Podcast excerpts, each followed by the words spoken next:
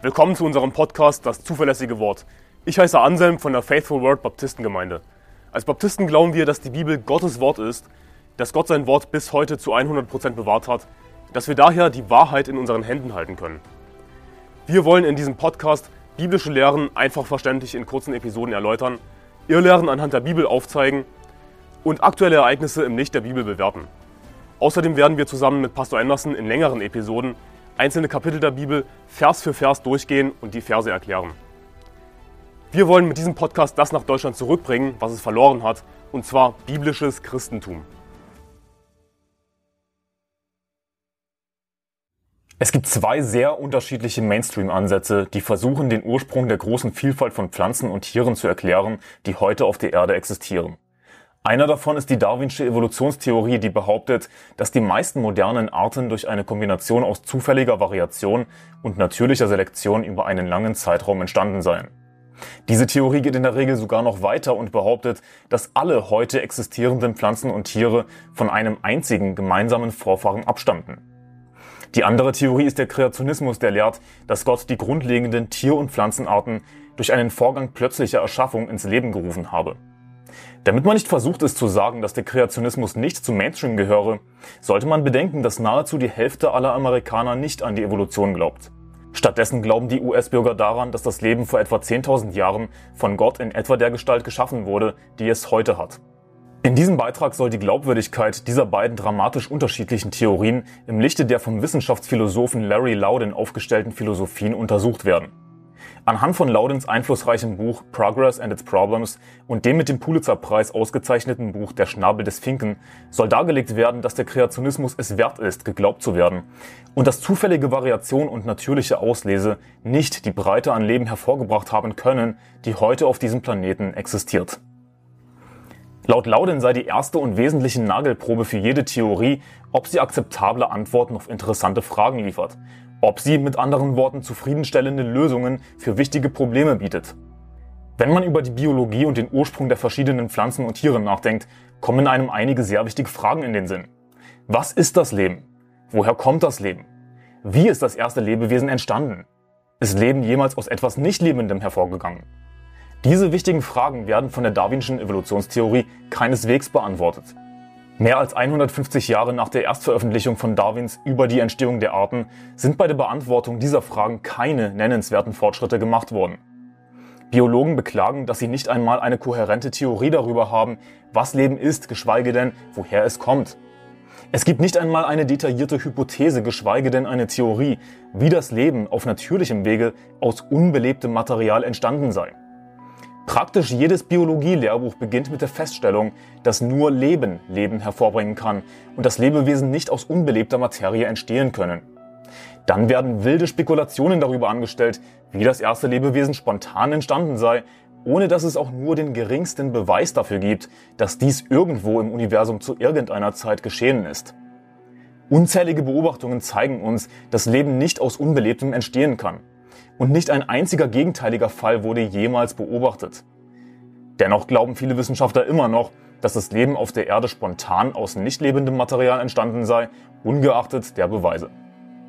Die Evolutionstheorie gibt keinerlei Antwort auf diese wichtigen Fragen, wird aber dennoch als Alternative zur Schöpfung angeführt, die die Fragen nach dem Ursprung des Lebens tatsächlich beantwortet. Lauden führt weiter aus, bei der Beurteilung der Vorzüge von Theorien ist es wichtiger zu fragen, ob sie adäquate Lösungen für wichtige Probleme darstellen, als zu fragen, ob sie wahr, bekräftigt, gut bestätigt oder anderweitig im Rahmen der zeitgenössischen Erkenntnistheorie zu rechtfertigen sind. Die darwinistische Evolutionstheorie umgeht die wichtigsten Fragen über den Ursprung der Arten und stürzt sich gleich in die Suche nach einer Erklärung für die zeitliche Veränderung von Pflanzen und Tieren. Die Tatsache, dass sich Tiere im Laufe der Zeit verändern, steht außer Frage. Die natürliche Auslese findet in der freien Natur mit Sicherheit statt und ist gut dokumentiert.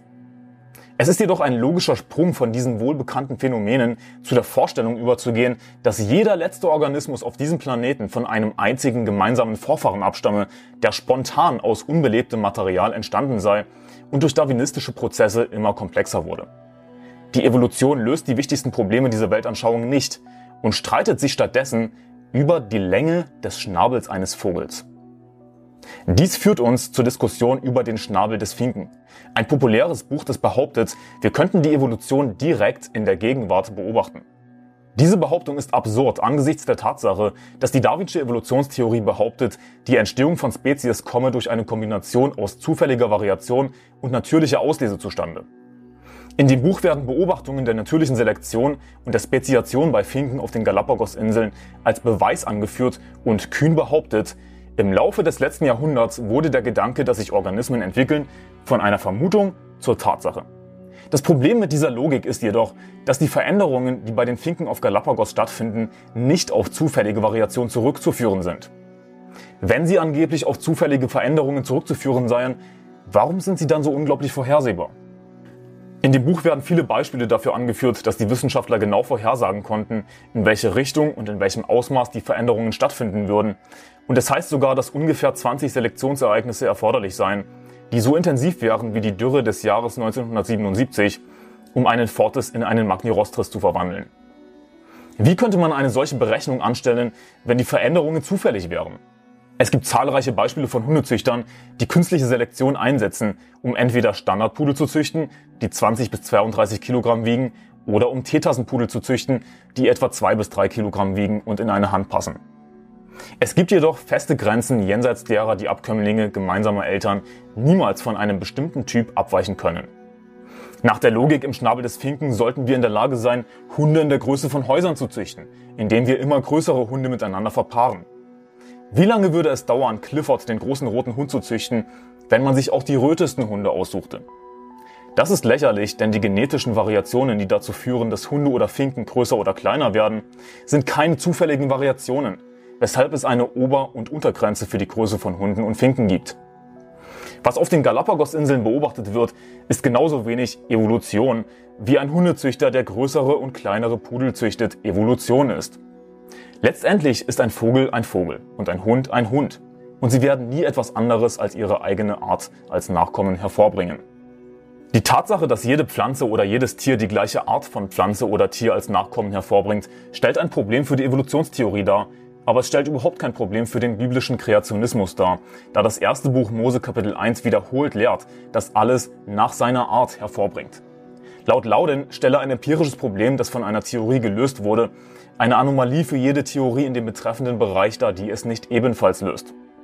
Der Kreationismus löst das Problem des Ursprungs des Lebens und erklärt auch, warum alle Tiere nur ihre eigene Art hervorbringen können. Beide Probleme sind Anomalien für die Evolutionstheorie.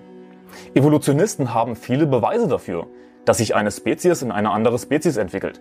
Aber sie können nicht nachweisen oder beobachten, dass sich eine Tierart in eine andere Art entwickelt. In der Entstehung der Arten schreibt Darwin, ich betrachte den Kunstausdruck Spezies als einen arbiträren und der Bequemlichkeit halber auf eine Reihe von einander sehr ähnlichen Individuen angewendeten. Nur weil jemand willkürlich entscheidet, dass zwei Tiere verschiedene Spezies sind, bedeutet das nicht, dass sie nicht dieselbe Art von Tier sind. Obwohl es auf Galapagos 13 Spezies von Finken gibt, können Darwin-Finken sich untereinander paaren und Junge hervorbringen, die später fruchtbar sind. Sie sind alle dieselbe Art von Tier. Es gibt praktisch keinen Unterschied mehr zwischen dem größten Fortis und dem kleinsten Magnirostris. Die Evolution von einer Spezies zu einer anderen löst in keiner Weise das Problem, woher die verschiedenen Arten von Tieren stammen, da alle verfügbaren Beweise zeigen, dass Tiere sich nach ihrer eigenen Art fortpflanzen. Jeder Fink auf den Galapagos-Inseln bringt nach seiner eigenen Art hervor. Dasselbe gilt für andere Tierarten, die sich angeblich weiterentwickeln. Von den 161 Enten- und Gänsearten auf der Welt sind bei 67 Arten hybride Formen festgestellt worden. Anders ausgedrückt hat sich in der freien Natur fast jede zweite Enten- und Gänseart mit anderen Arten vermischt. Wahrscheinlich kommt dies noch viel häufiger vor. Daher ist die Veränderung von einer Entenspezies zu einer anderen kein Beweis für die Evolution von einer Art zur anderen, da alle diese Spezies eindeutig dieselbe Art von Tier sind, weshalb sie sich miteinander paaren und Nachkommen hervorbringen können. Die Tatsache, dass die Evolutionstheorie den Menschen als Tier definiert und dann willkürlich Tiere allein aufgrund ihres Aussehens und ihrer Fortpflanzungsgewohnheiten in Spezies unterteilt, stellt ein großes konzeptionelles Problem für die Evolution dar. In Laudens Kapitel über konzeptionelle Probleme spricht er davon, dass scheinbar ernsthafte Argumente gegen eine wissenschaftliche Theorie wegen moralischer oder ethischer Weltanschauungsschwierigkeiten vorgebracht werden. Er fährt fort zu erwähnen, dass es eine prominente Gruppe von Denkern in der zeitgenössischen Wissenschaft und Philosophie gibt, die argumentieren, dass weltanschauliche Schwierigkeiten nur Pseudoprobleme seien.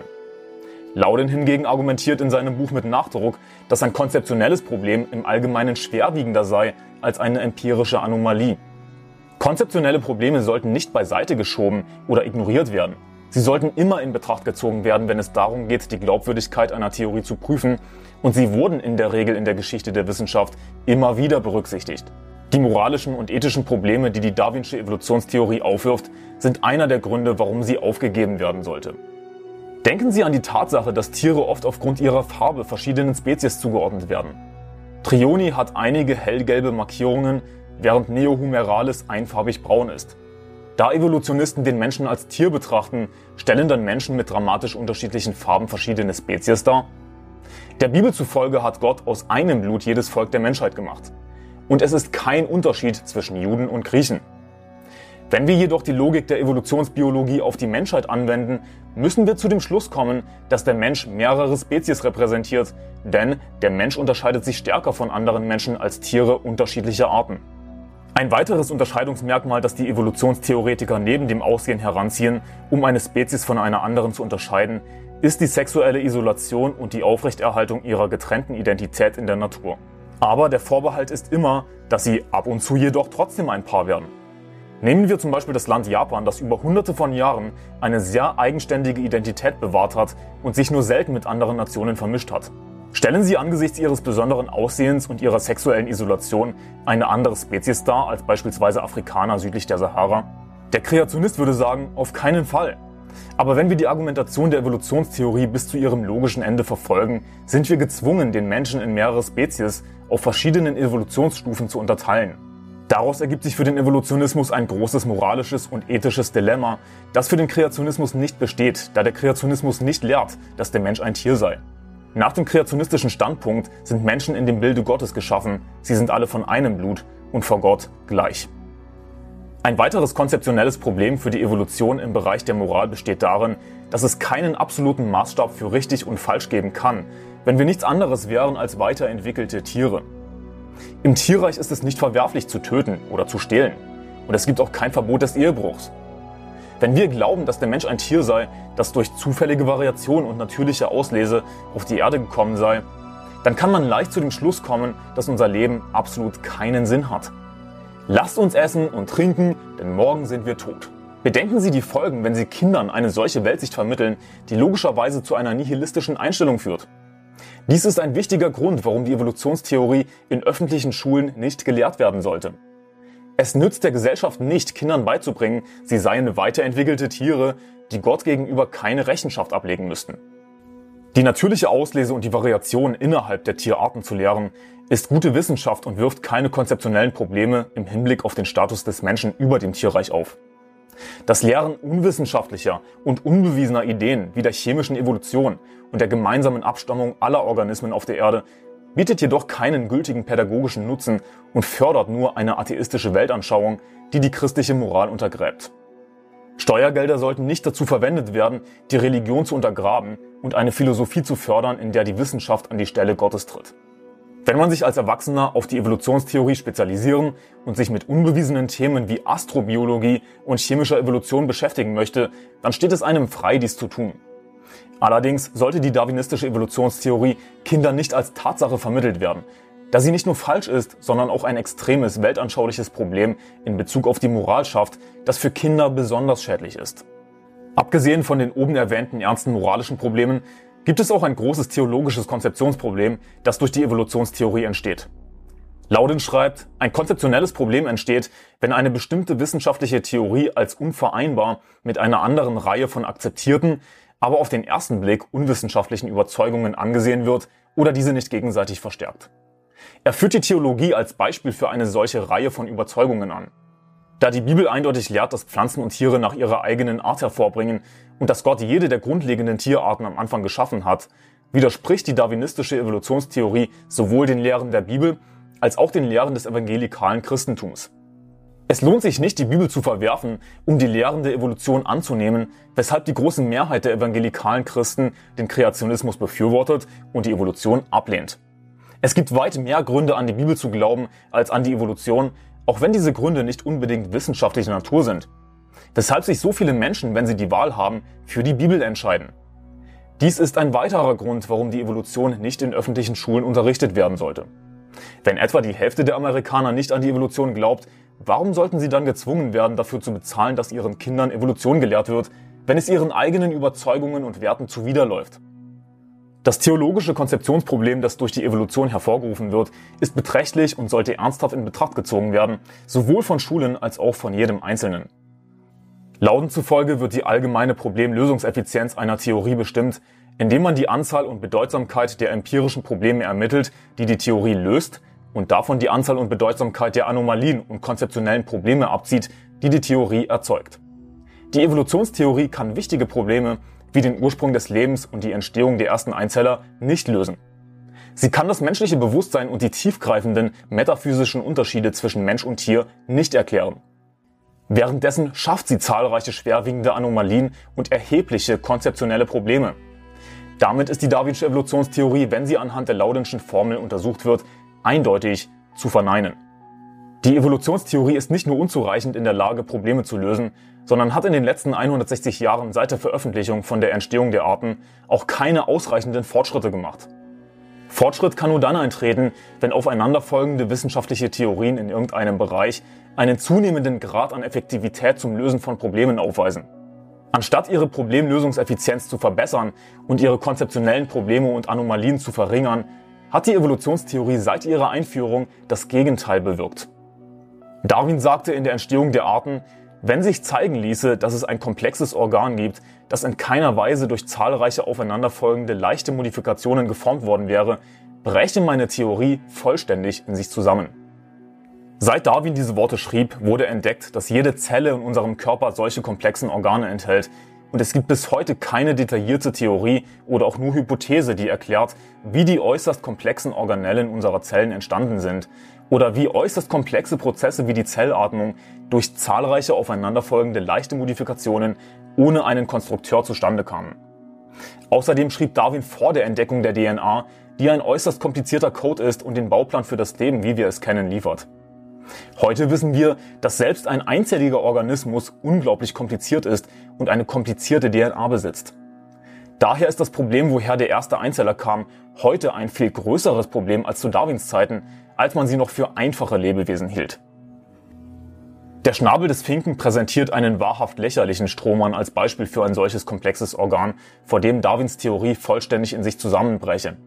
Anstatt die DNA der Amöba Proteus mit ihren 290 Milliarden Basenpaaren oder eine beliebige Anzahl anderer hochkomplexer Strukturen zu wählen, die auf der zellulären Ebene von Pflanzen und Tieren zu finden sind, wählten sie den Kreuzschnabel. Es ist schwer vorstellbar, dass jemand tatsächlich in Erwägung zieht, dass Darwin dies im Sinn hatte.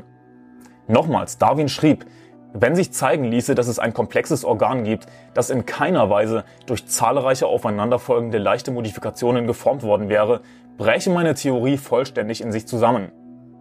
Ein Kreuzschnabel ist in keiner Weise komplex, aber es gibt viele andere Dinge auf molekularer Ebene, die komplexer sind als alles, was Darwin sich auch nur hätte ausmalen können. Das hält den Autor von dem Schnabel des Finken jedoch nicht davon ab, die absurde Behauptung aufzustellen, dass der Kreuzschnabel die Art von Problem gewesen wäre, von der Darwin schrieb, dass seine Theorie durch sie womöglich vollständig in sich zusammenbreche. In Wirklichkeit stellen die komplizierte Natur der Zellbiologie, die DNA und viele andere solcher Entdeckungen, die nach Darwins Tod gemacht wurden, die Evolutionstheorie vor große Probleme, die im Laufe der Zeit eher zu als abnehmen. Dies stellt das Gegenteil von Fortschritt für die Evolutionstheorie dar. Letztendlich löst der Kreationismus wichtigere und bedeutendere Probleme als die Darwinsche Evolutionstheorie und schafft dabei weniger Anomalien und konzeptionelle Probleme, sodass er nach Laudens Logik unseres Glaubens würdiger ist. Ich persönlich bin jedoch wie viele andere Kreationisten der Meinung, dass weder die Evolution noch die Schöpfung durch eine wissenschaftliche Theorie überprüft werden können. Deshalb müssen die, die von der Evolution oder von der Schöpfung überzeugt sind, ihre Auffassung mit Hilfe des Glaubens akzeptieren. Letzten Endes kann weder die Evolution noch die Schöpfung zweifelsfrei empirisch bewiesen werden und viele der Beweise sind auslegungsbedürftig. Beim Kreationismus geht es im Grunde darum, der Bibel zu glauben, dagegen geht es bei der Evolution darum, eine Erklärung für unsere Herkunft zu finden, die Gott ausschließt. Menschen werden letztlich glauben, was sie glauben wollen, aber es gibt natürlich eine absolute Wahrheit. Für diejenigen von uns, die an die Bibel glauben, ist die Schöpfung nicht nur eine Theorie oder eine Forschungstradition. Sie ist die absolute Wahrheit aus dem einfachen Grund, weil die Bibel sagt, im Anfang schuf Gott die Himmel und die Erde.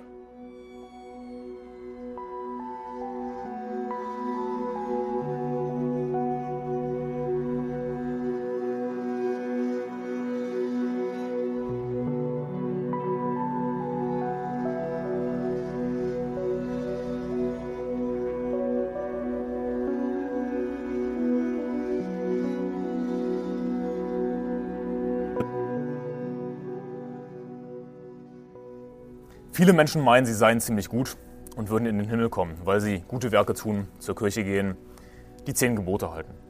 Aber die Bibel sagt in Römer Kapitel 3, Vers 10, wie geschrieben steht, es ist keiner gerecht, auch nicht einer. Das heißt, ich bin nicht gerecht, du bist nicht gerecht. Wir sind alle Sünder. Die Bibel sagt in Römer Kapitel 3, Vers 23, denn es ist kein Unterschied, denn alle haben gesündigt und verfehlen die Herrlichkeit, die sie vor Gott haben sollten. Also Gott ist herrlich und wir reichen nicht heran an Gottes Herrlichkeit. Wir haben alle gegen Gott gesündigt, wir haben alle mindestens schon mal gelogen.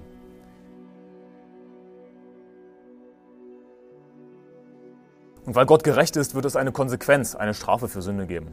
Und die Bibel sagt in Römer Kapitel 6, Vers 23, denn der Lohn der Sünde ist der Tod. Also der Lohn, was wir uns verdient haben für die Sünde, ist der Tod. Natürlich sterben wir alle irgendwann einmal, aber worum es hier eigentlich geht, ist die Hölle. Und als Menschen vergleichen wir uns gerne und denken, ich bin nicht so schlecht wie der andere oder ich bin nicht Hitler, ich bin nicht Stalin, ich habe nicht die Hölle verdient. Aber wenn wir uns mit Gott vergleichen, dann stehen wir alle sehr schlecht da. Die Bibel sagt in Offenbarung Kapitel 21, Vers 8, die Feiglinge aber und die Ungläubigen und mit Gräueln befleckten und Mörder und Unzüchtigen und Zauberer und Götzendiener und alle Lügner. Ihr Teil wird in dem See sein, der von Feuer und Schwefel brennt. Das ist der zweite Tod. Also die Bibel spricht von einem zweiten Tod. Das ist der See, der von Feuer und Schwefel brennt was wir als Hölle bezeichnen. Die Hölle ist ein Ort der Qual, der ewigen Strafe und man kommt eben nicht raus aus der Hölle, sie ist ewig. Und was die Bibel uns damit sagen möchte, ist, dass jeder Mensch die Hölle verdient hat, weil wir alle schon mal mindestens gelogen haben. Wir haben alle gegen Gott gesündigt. Natürlich ist nicht jeder von uns ein Mörder, aber jeder von uns ist mindestens ein Lügner.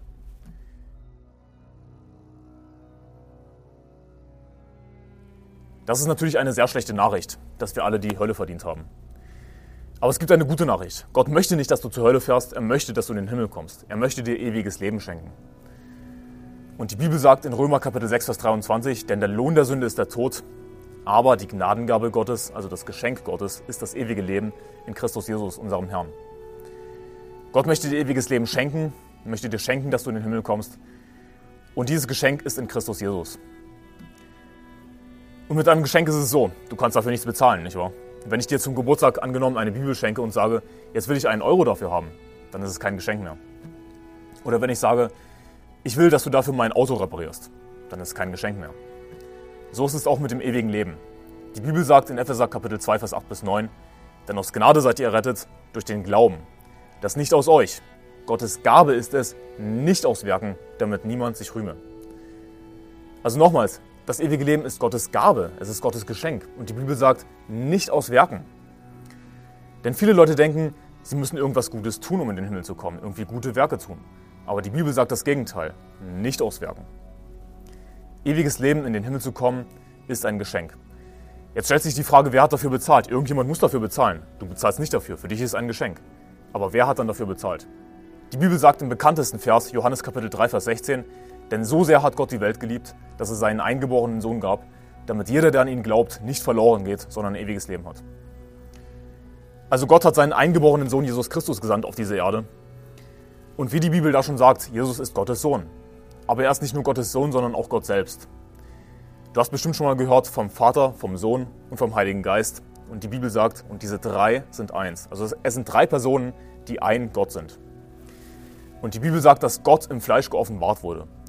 Also Jesus Christus ist Gottes Sohn und Gott selbst und er kam hier in fleischlicher, in menschlicher Gestalt auf diese Erde, hat ein perfektes Leben gelebt. Er hat also das geschafft als Mensch, was wir nicht schaffen können.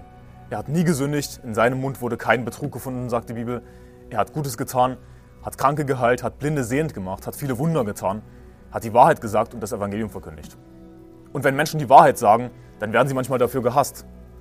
Und so war es auch mit Jesus. Sie haben ihn gehasst und ans Kreuz genagelt. Und die Bibel sagt, als er da an dem Kreuz hing, er hat unsere Sünden selbst an seinem Leib getragen auf dem Holz, damit wir den Sünden gestorben der Gerechtigkeit leben mögen. Durch seine Wunden seid ihr heil geworden.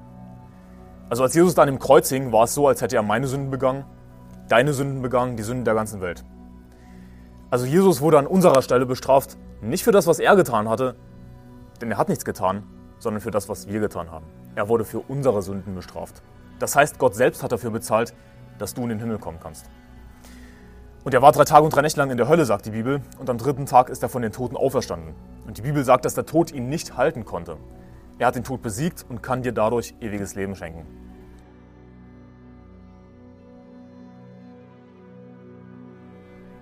Und achte darauf, in Johannes Kapitel 3, Vers 16 heißt es, damit jeder, der an ihn glaubt, nicht verloren geht, sondern ein ewiges Leben hat. Also nicht jeder, der zur Kirche geht, nicht jeder, der sich taufen lässt, nicht jeder, der sich von seinen Sünden abwendet, ein besseres Leben lebt, sondern jeder, der an ihn glaubt, hat ewiges Leben, kommt nicht in die Hölle.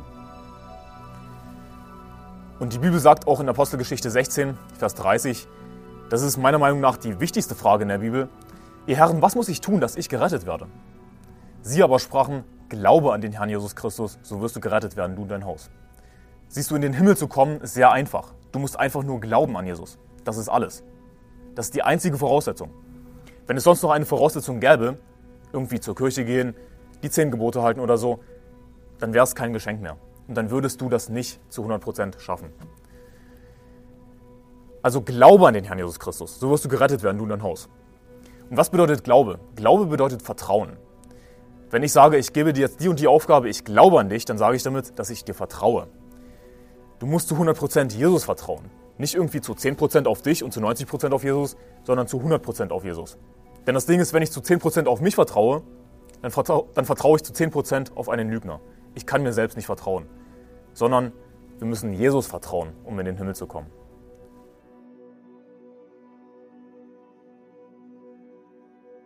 Und die Bibel sagt, damit jeder, der an ihn glaubt, nicht verloren geht, sondern ewiges Leben hat. Wie lange dauert ewig? Ewig bedeutet ohne Ende. Das heißt, wenn Jesus dir einmal ewiges Leben schenkt und du dann später in deinem Leben eine schlimme Sünde begehst, irgendwie eine Bank überfällst oder noch schlimmer einen Mord begehst, einfach nur als Extrembeispiel. Wenn Jesus dir das ewige Leben wieder wegnehmen würde, dann war es von vornherein nicht ewig und dann hätte Gott gelogen. Aber die Bibel sagt in Titus Kapitel 1, Vers 2, aufgrund der Hoffnung des ewigen Lebens, dass Gott, der nicht lügen kann, vor ewigen Zeiten verheißen hat. Gott kann nicht lügen, er kann sein Versprechen nicht brechen, er kann dir das ewige Leben nicht wieder wegnehmen. Das heißt, wenn du einmal gerettet bist, wenn du einmal Gottes Kind bist, dann bist du für immer gerettet.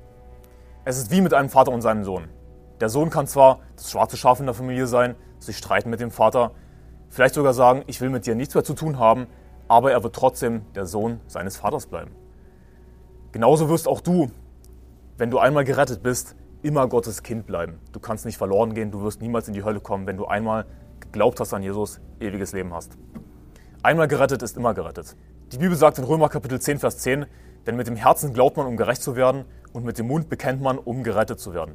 Denn die Schrift spricht, jeder, der an ihn glaubt, wird nicht zu Schanden werden. Also du musst mit deinem Herzen glauben, auf Jesus vertrauen, dass er für dich gestorben ist, begraben wurde und auferstanden ist. Und mit dem Mund bekennen, sagt die Bibel. Also einfach Jesus deinen Glauben bekennen. Herr Jesus, ich glaube an dich, bitte schenk mir ewiges Leben. Und wenn du glaubst, dass du ein Sünder bist, dass du die Hölle dafür verdient hast, und wenn du das auch Gott so bekennen kannst, und wenn du glaubst, dass Jesus für dich gestorben ist, dass er begraben wurde und auferstanden ist für, als Bezahlung für deine Sünde, und wenn du glaubst, dass du nichts anderes tun musst, als an Jesus zu glauben, um in den Himmel zu kommen, und wenn du glaubst, dass das ewige Leben ewig ist, dass du es nie wieder verlieren kannst, dann lass mich dir helfen, ein Gebet zu formulieren. Und es geht dabei nicht um eine bestimmte Formel, es geht nicht um die exakten Worte, sondern es geht darum, dass du deinen Glauben Jesus bekennst, dass du das in deinem Herzen zu Gott betest. Lass uns beten. Herr Jesus, ich weiß, dass ich ein Sünder bin. Und ich weiß, dass ich die Hölle verdient habe. Aber ich glaube an dich, dass du für mich gestorben und auferstanden bist. Bitte schenk mir jetzt ewiges Leben und nimm mich in den Himmel auf, wenn ich sterbe. Ich vertraue allein auf dich, Jesus, und nicht auf mich. Danke. Amen.